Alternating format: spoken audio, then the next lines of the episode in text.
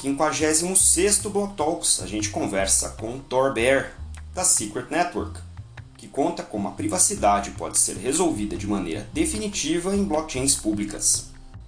Essa entrevista está em inglês. Eu sou Maurício Magaldi e esse é o Block Drops, o primeiro podcast em português sobre blockchain para negócios. Notícias que você ouve aqui não têm qualquer vínculo com o meu trabalho atual, não configuram nenhuma forma de patrocínio, propaganda ou incentivo para o consumo e têm o foco exclusivamente educacional para o mercado. Alright, everybody, we have Tor Bear here from Secret. He's going to tell us who he is and what he does with blockchain. Welcome to Block Talks, Tor. Thanks for having us. Hey, thanks for having me. So, my name is Tor. I'm the founder of Secret Foundation. We're one of the many entities that works on Secret Network. Secret Network is the first private by default layer one smart contract blockchain, uh, which is a lot of words, but really what it means is we're trying to make sure Web3 ends up more secure than Web2. So when we were in a Web2 world, uh, there's been a lot of problems with data privacy because we live in a world where governments and corporations don't really care about your data privacy. In fact, they would prefer to have access to everything. Um, but at the same time, uh, they care about their own privacy. You know, governments care deeply about their own security. Corporations care deeply about their trade secrets. So it's not about not really valuing data privacy, period. It's just the Web 2 world ended up going down kind of a dark path. And we don't want to see Web 3 go down the same path by making everything public by default. That's how Ethereum works. That's how Solana works. That's how basically every public blockchain to date has worked. We're a smart contract blockchain that's going to allow you to make fully permissionless applications, but they're going to start with data privacy by default, which is better for protecting users, better for security, and overall just it's how we want the future of the web to work. Absolutely. Now, one thing that is uh, when I first read about Secret, it was well, it sounded uh, somewhat similar, but not equal to what we are used to call the permissioned uh, type or private type blockchain. Yet it's running on a public infrastructure how, how do you compare secret to those other types of blockchain? So there's a private the word private is where things get kind of tripped up. There that's why i always try to say permissioned versus permissionless. Permissioned means uh, if you need someone to say that it's okay for you to run a node to deploy a smart contract to interact with it it's permissioned. So these enterprise use cases that's permissioned uh, if they're say like only certain corporations can run on the blockchain. Permissionless is anybody can connect a node, anybody can deploy a contract.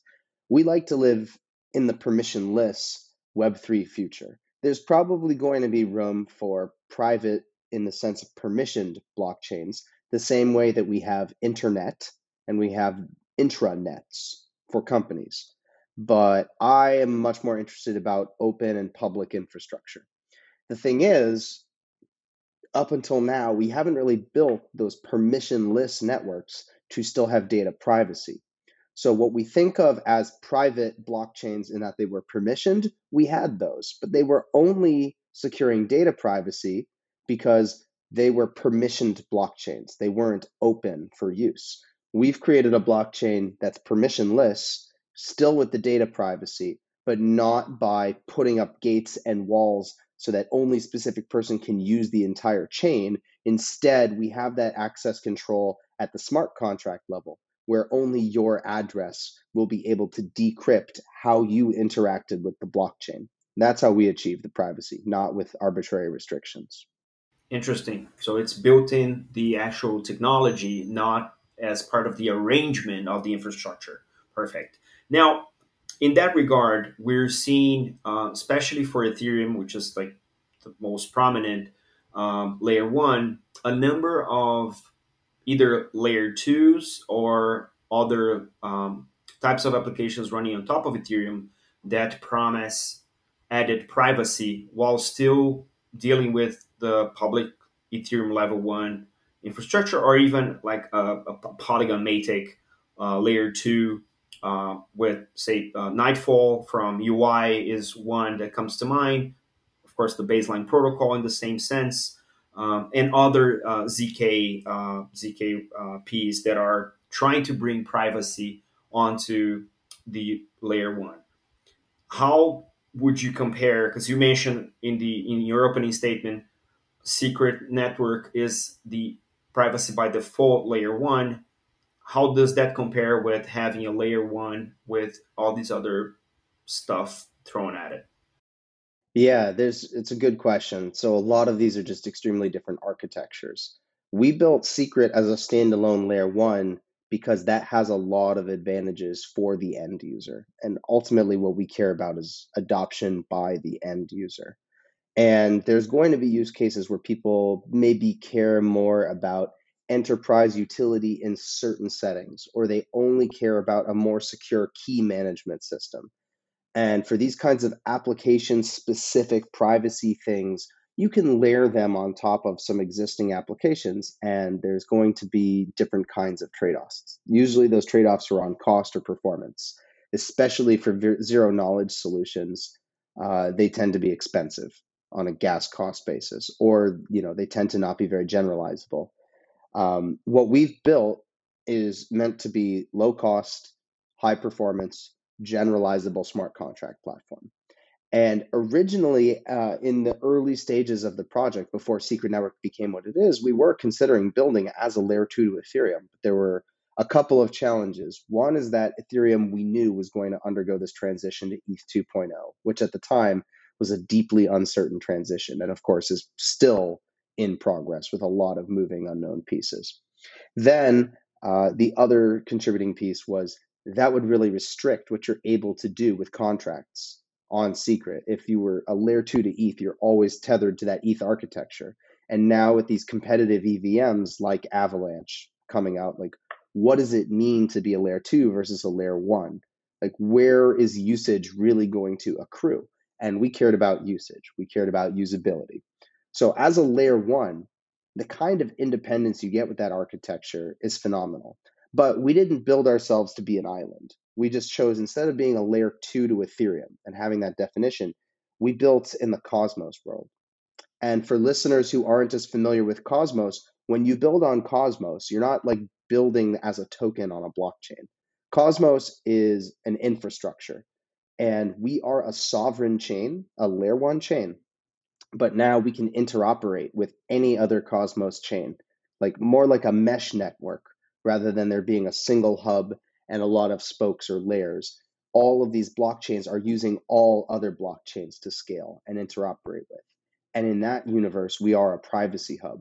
And eventually, in fact, when I say eventually, I really mean immediately, this is also becoming interoperable with the Ethereum universe, the Polkadot universe, because one bridge between any Cosmos IBC enabled chain and these other universes, suddenly you've got a connection to every IBC enabled chain. So IBC is inter blockchain communication protocol. It's what we've integrated as a chain that's built on top of this Cosmos infrastructure.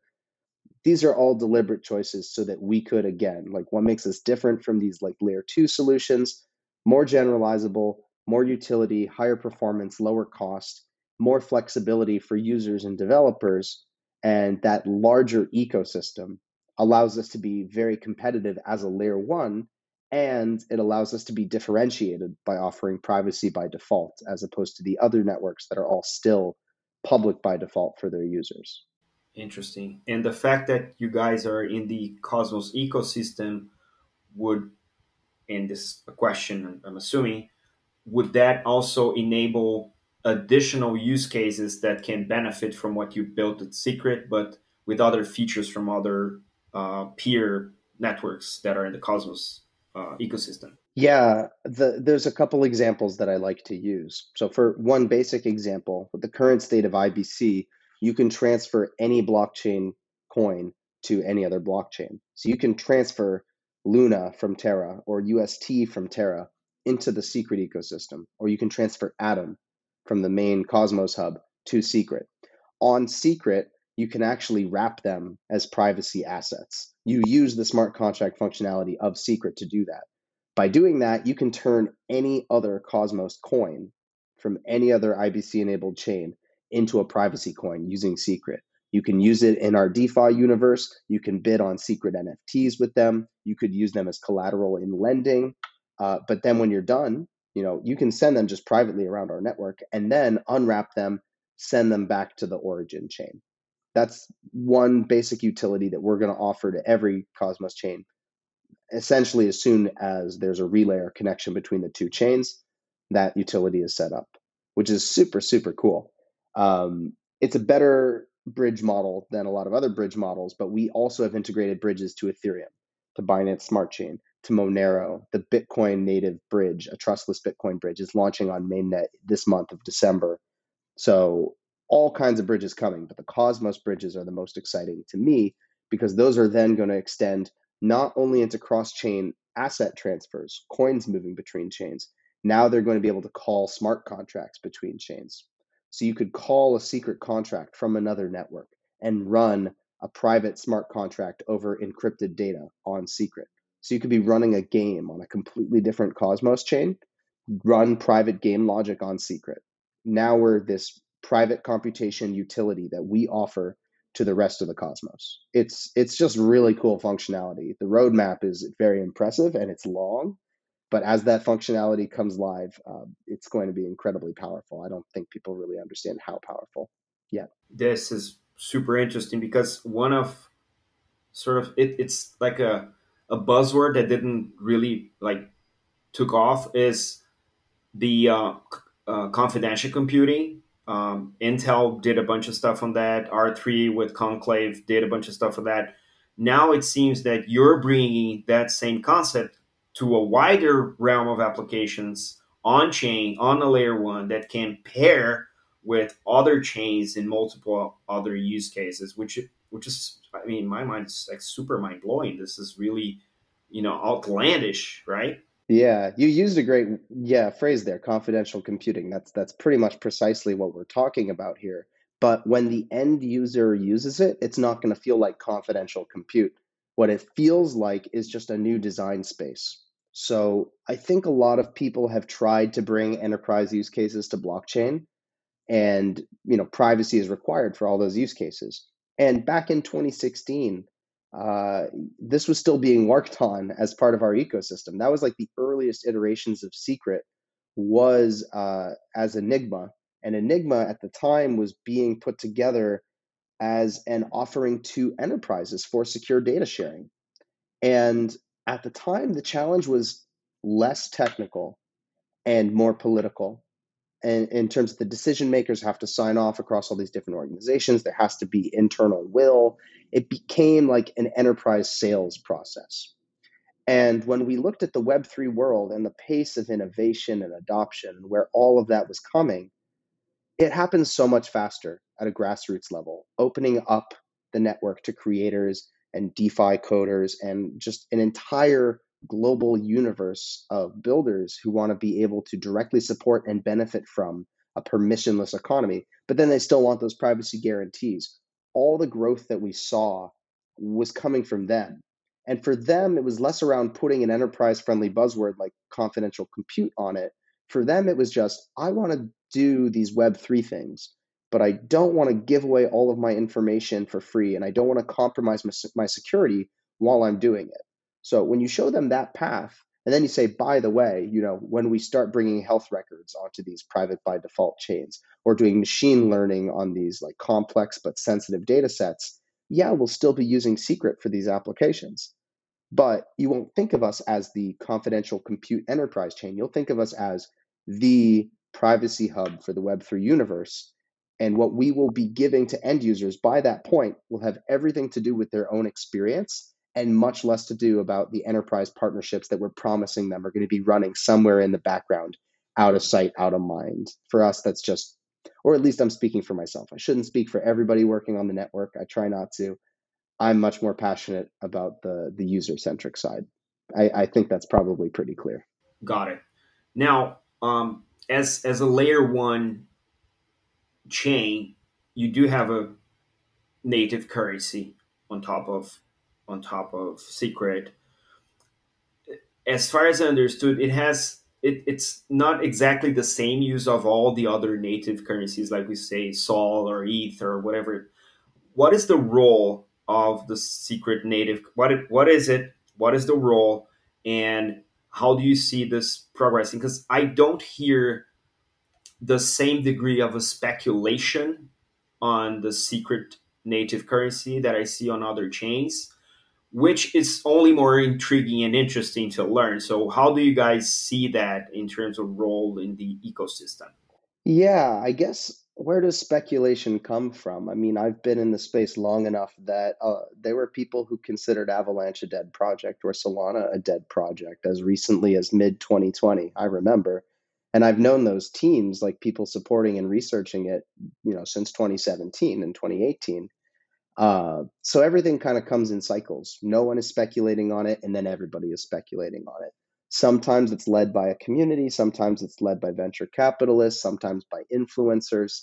The thing about secret is that, you know, privacy is never the sexiest narrative. It's just essential. And you don't speculate on essentials. You don't gamble with toilet paper. You just need it in everything. Now that our ecosystem's expanding, though, people are issuing secret NFTs. They're launching projects on secret, and those are naturally becoming the focus of speculators. But fundamentally, for long term growth, speculation takes a role because it drives the cycle. It drives people in and then they cycle out. But there's a reason we've been here from 2017. There's a reason we're surviving, and it's a reason why we're basically a top 100 project still is exactly that. We've taken that long-term focus. And it's only a matter of time before, you know, there's enough global availability for secret that there's a market repricing. I don't worry about that moment. I only worry about on-chain metrics. How many users, how much TVL, how many developers in the pipeline. So going back to the original question though about like how secret actually works for the network, there is a very fundamental use case. And it is used for three main things in the network. The first and most obvious is gas. Just like you use ETH for smart contracts on Ethereum, you need Secret to run smart contracts on Secret. If you're wrapping a privacy coin, if you're sending a privacy coin, if you're minting a secret NFT, selling a secret NFT, uh, locking collateral in a secret DeFi application, trading in an AMM pool, all of it takes secret. It's the native coin of the network. Everything runs on secret. Second, it's used for staking. So we are a proof of stake network like other Cosmos chains. Ethereum is moving to proof of stake. Zcash is talking about moving and becoming a Cosmos proof of stake network. So the architectural decision we started with is where other chains are trying to move. There's nobody trying to go the other direction. The reason is because it works. So by staking secret in the network or by running your own node, you're helping increase network security. And as a delegator, you are entitled to a share of the block rewards that are being generated in the network because you're locking up your capital in the network to secure it. Uh, and because you've locked up your capital as a delegator, because you've locked up these coins instead of using them as gas, instead of doing whatever else you would, you can also participate in on chain governance of the network. So that's the third major utility. We have a large on chain governance uh, what's the word for this? It's not a program, right? It's just built into the network. So anybody who's delegating can participate in on-chain governance, vote directly in these things. And we've had over, gosh, I want to say 60 proposals pass in the network governing use of the on-chain pool, changing network parameters, signaling proposals for how the network should be operated, and how even governance should work. Um, on-chain proposals is actually how the Secret Foundation is even funded. We're entirely funded by the blockchain itself. Uh, and we're funded entirely by a share of new block rewards that are generated in the network. And what we do is we take that secret and we reinvest it in the growth of the blockchain so that it can be a self sustaining ecosystem and we can be a self sustaining organization. All of this is made possible by the chain. So the chain is also effectively a DAO. All of this, again, goes back to secret and the primary utility of the coin itself. But as more applications launch in the network, secret does more things it's used for gas, but you know, gas could be anything in any of these different applications. A lot of our LP pools on the network involve secret as half of the pair because it is the native coin of the entire network. Secret is the dominant currency in which people are valuing their secret NFTs.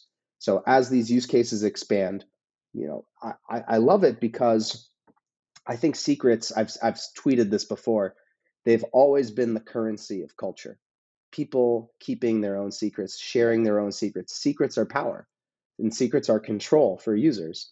So I think it's going to be really cool when we're sitting here saying, oh, I have a lot of secrets and I use my secrets how I want to use them. I'll stake them, I'll spend them, but they're mine. They're going to feel really personal. And I think a Web3 native currency should feel both personal but also secure. And that's what we're trying to give them. One thing I grasp from what you're saying, and I, I feel this, Eh, this is more of a sentiment that we're tired of hearing about the Bitcoin killer, the Ethereum killer, and whatever other chain killer, blah, blah, blah.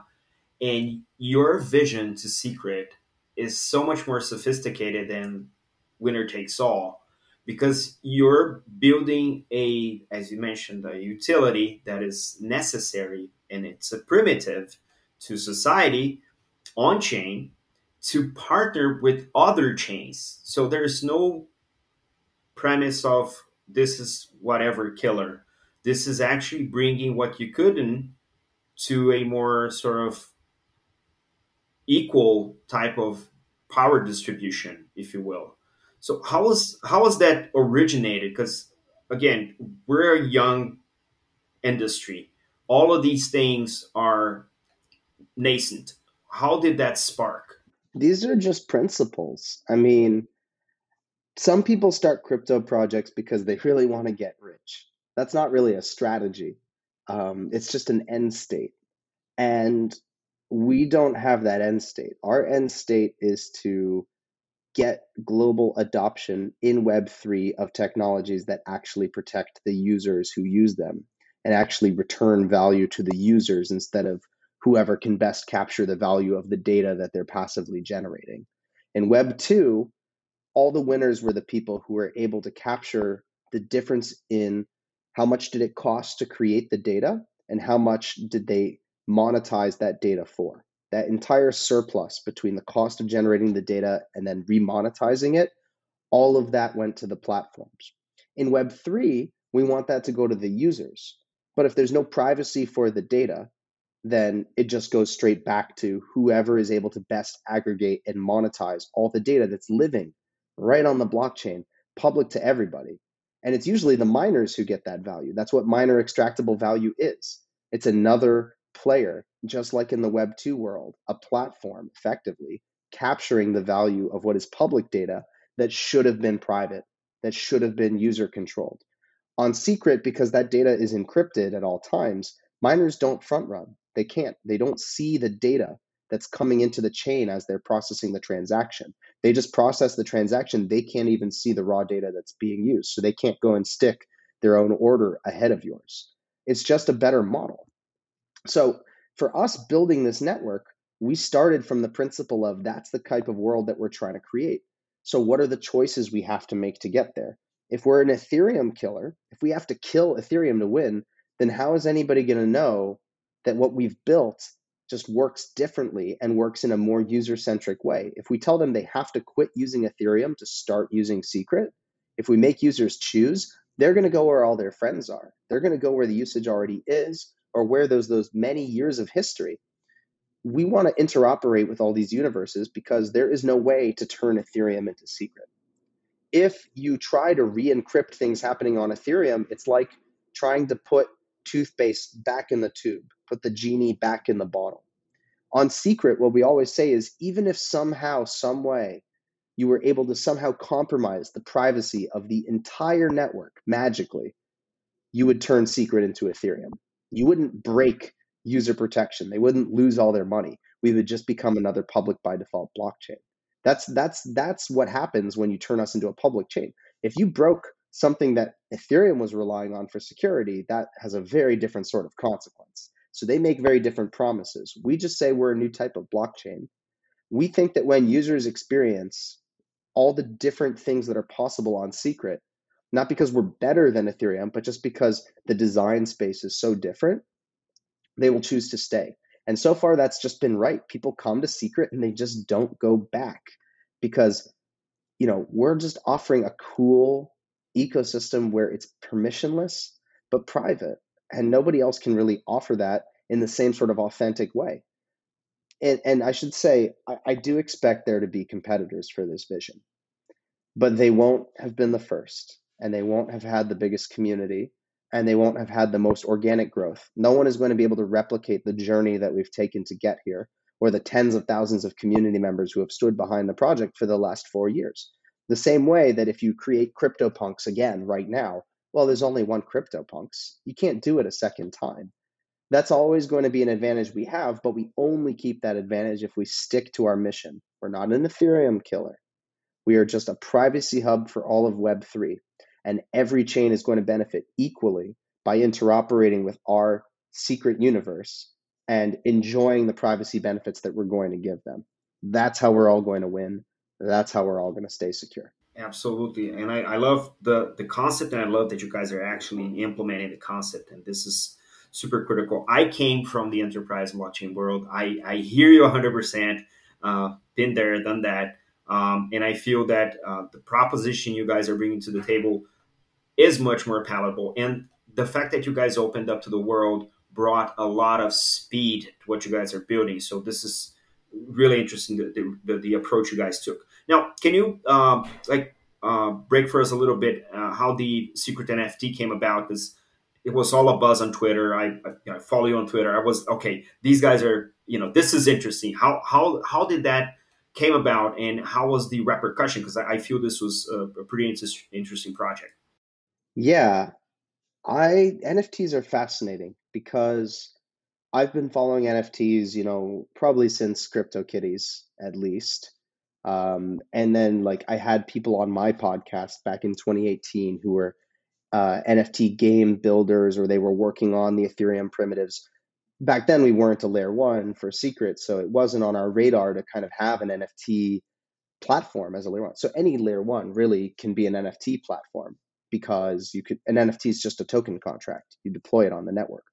On Secret, you just deploy an NFT contract. We had to develop our own NFT standard, uh, but it works like any you know ERC 721 contract. It has basically all the same parameters. It's the same sort of thing. You want to have provable scarcity, provable ownership, but NFTs became a multi-billion dollar industry with some unbelievably fundamental flaws uh, it's crazy. Like if you actually look what people were buying and selling and speculating on, like they really, I, I've described it as a very shallow form of NFT. And I say that because they don't really represent much. It's usually a public metadata field that points to an IPFS link. And that's enough because it's sitting in your Ethereum wallet to say, I own this. And that was powerful enough to teach an entire generation of users about digital ownership. And it felt different. It felt so much more like they were building a piece of their own identity.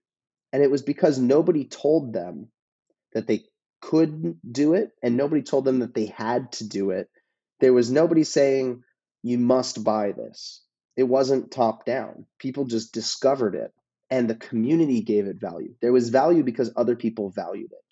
CryptoPunks were valuable because a lot of things that were not replicatable about CryptoPunks became incredibly valuable, being early, being scarce, being visible. But it was still shallow. It was shallow because of two things primarily. One, it wasn't really protected ownership. You were forced to reveal ownership to everyone. The only possible use case was to flex and to like show off that you own something valuable and scarce. And that cuts both ways. You don't want to flex something if you're not proud of it or if it's not valuable yet. So it really cut out a big piece of the ecosystem for smaller creators where it was tougher for them to get exposure, you know, and and then for larger collectors who wanted to support, you know, different ecosystems but didn't want to give away the types of pieces that they were collecting because it would send too much information to other people who could just snatch it away. Again, all public ownership. They didn't have a choice. So it probably prevented them from buying great projects because they just didn't want to give it away or they didn't want to reveal their own identity by owning a scarce piece. So private ownership was one thing that didn't exist, and another was private metadata. You would buy an NFT, everybody would see what it represented. So that limits basically any useful use case because that's where the whole right click save thing came from. If everyone can see it, then who really owns it? If I can't choose who can view it, if I can't say, I have access, you don't, I can see the high quality version, you can't, then it's kind of like everybody owns it, not just you. And it takes away from the experience of being able to say, this is definitely mine. You can still have scarce ownership with purely public metadata, but the connection between the creator and the collector kind of gets broken forever once everything is just in the public metadata. And think about all the art that hasn't been created or shared, or all the scarce cultural value that's never been digitized because they don't want to share it with every single person in the world. So that was the idea behind secret NFTs. You know, they were just a natural invention of the blockchain because it was just taking a regular NFT and putting it on a private by default chain. Suddenly you get private ownership and private metadata for free. But you can also choose to have public metadata choose to make your ownership public. All of that choice was now here for developers, for collectors, for users. Everything kind of was returned. All of the choice and the control. And that's really what NFTs were about anyway. Were choice and control and identity and community building. We think secret is the future of all of that for Web3, just because you get that new functionality. And rather than going out there and saying, take our word for it, you know, it's cool, we swear, we found someone from the mainstream world, Quentin Tarantino, who wanted to put his face behind it and say, This is the only way that I would ever share my work with the world. Of course, I'm a private person. I created incredibly scarce, incredibly cool things, but I value them so much that I only want the owner to have it. If you're going to buy this, I want you to know that it's yours. And now it's your choice whether to share those secrets or not. You can only do that on secret. Once you sell that on a public blockchain. Once you publish it there, it's exposed for everyone.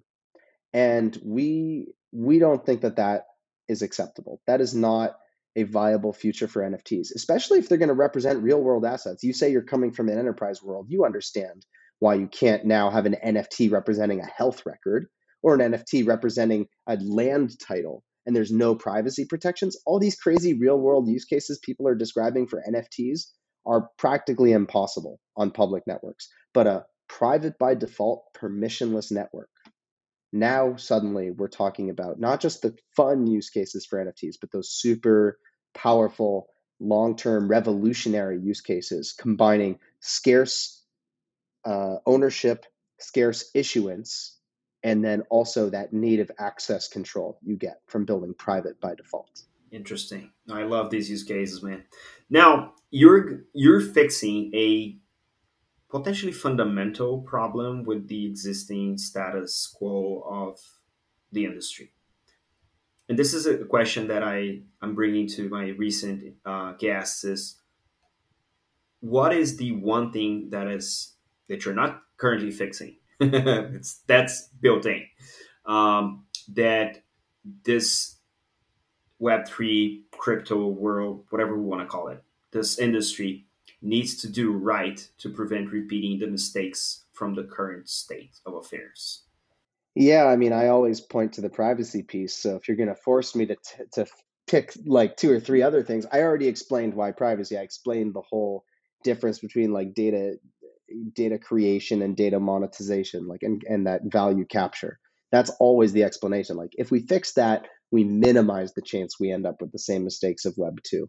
But realistically, what we care about is just not ending up in such a centralized world where a minority of parties, a vast minority of parties, are the only people who can ultimately capture the value being created by the internet. I don't want to see all of this accrue just to Facebook.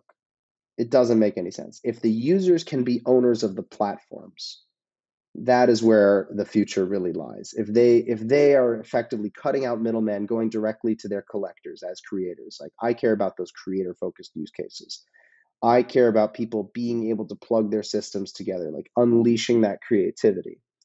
Um, I think the biggest thing we're going to need to solve for is interoperability, making sure that we don't end up in a maximalist world where people say you've got to build my way. That's a walled garden Web 2 is full of walled gardens. And unfortunately, the same things we celebrate in Web 3 are sometimes some of the biggest risks. When we say this new fund raised $3 billion just to invest in crypto projects, and we're like, this is amazing. The institutions are here, they're investing in us. Well, their incentive is to invest in platforms that they're going to own 20% plus of, where they're going to be able to control on chain governance.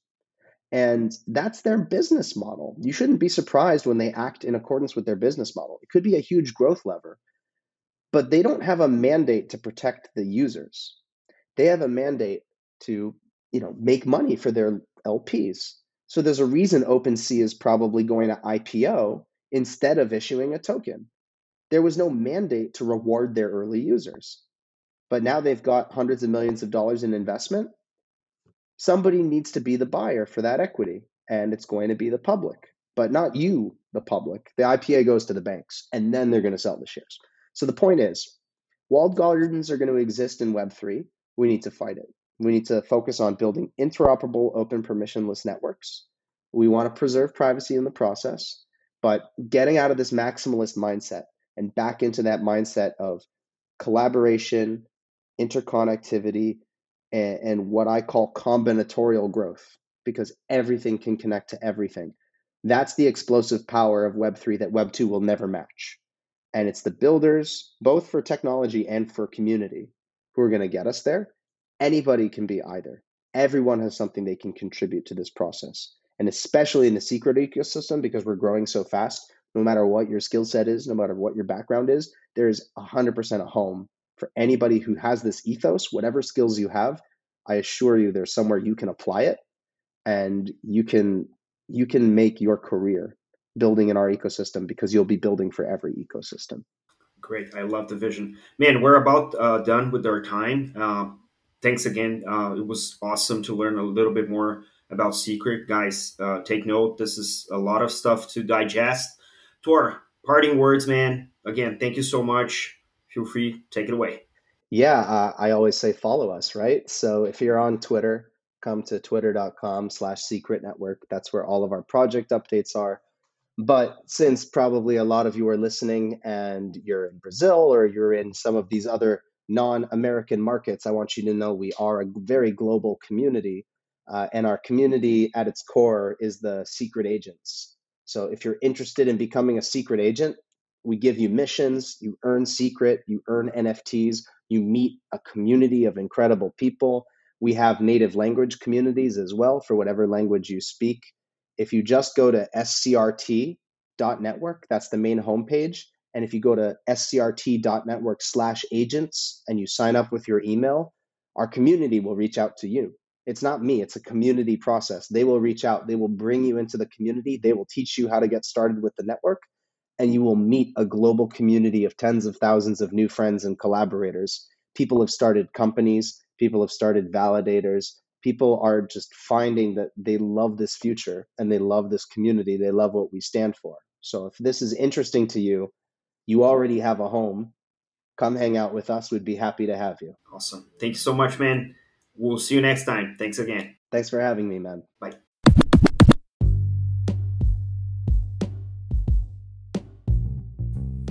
Você pode ouvir o Block Drops Podcast nas plataformas Anchor FM, Spotify, Google Podcast, Apple Podcasts, Numis e iColab. Entre em contato conosco através do Instagram, Blockdrops Podcast, no Twitter, BlockdropsPod e por e-mail, blockdropspodcast.gmail.com.